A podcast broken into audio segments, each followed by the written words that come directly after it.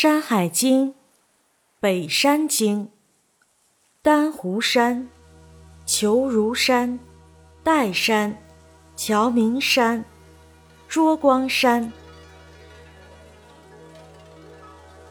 北山经之首曰丹湖之山，多积木，其上多华草，逢水出焉，而溪流注于幽水，其中多子石。文石，右北二百五十里，曰求如之山，其上多铜，其下多玉，无草木，华水出焉，而溪流注于猪皮之水，其中多华鱼，其状如扇，赤背，其音如吴，食之以游。其中多水马，其状如马，文臂，牛尾。其音如呼。右北二百里，曰岱山，其上多玉，其下多青碧，有兽焉，其状如马，衣角有错，其名曰欢舒，可以避火。有鸟焉，其状如乌，五彩而赤纹，名曰奇图，是自为牝母，食之不举。衡水出焉，而溪流注于子湖之水，其中多游鱼，其状如鸡而赤毛，三尾六足四手，其音如雀，食之可以以幽。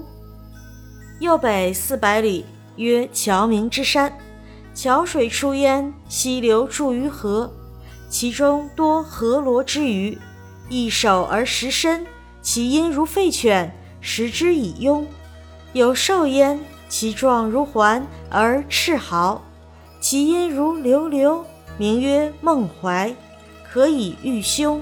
是山也，无草木，多青雄黄。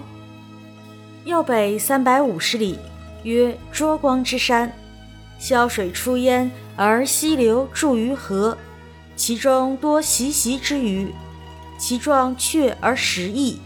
鳞皆在羽端，其音如雀，可以御火，食之不淡。其上多松柏，其下多棕姜，其兽多羚羊，其鸟多凡。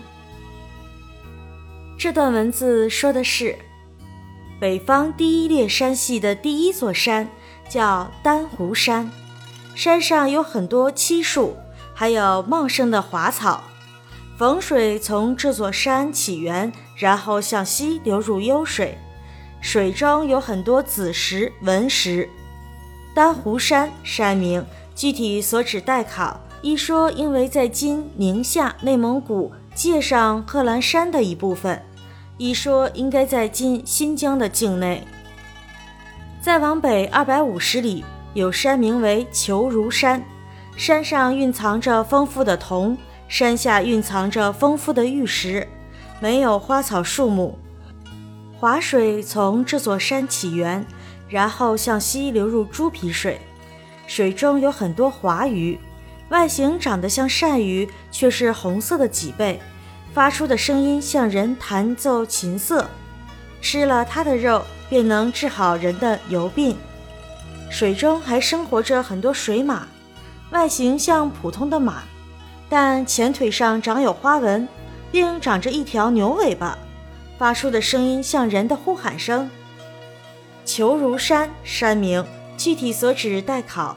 一说因为今宁夏、内蒙古界上贺兰山的一部分；一说是在今新疆境内。华水水名具体所指待考。一说应该叫华水，即华水河，在今陕西汉中。再往北三百里，有山名为岱山，山上蕴藏着丰富的玉石，山下蕴藏着丰富的青石碧玉。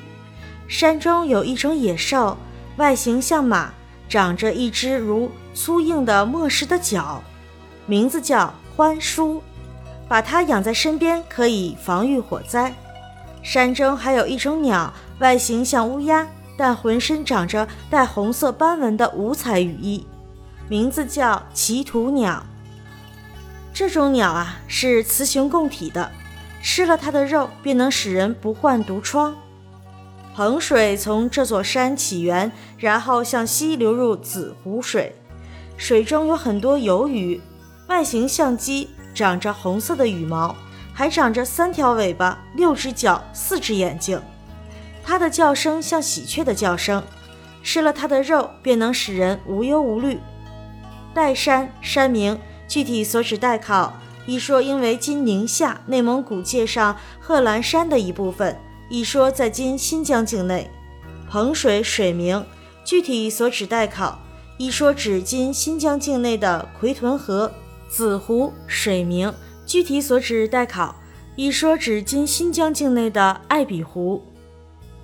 再往北四百里，有山名为乔明山。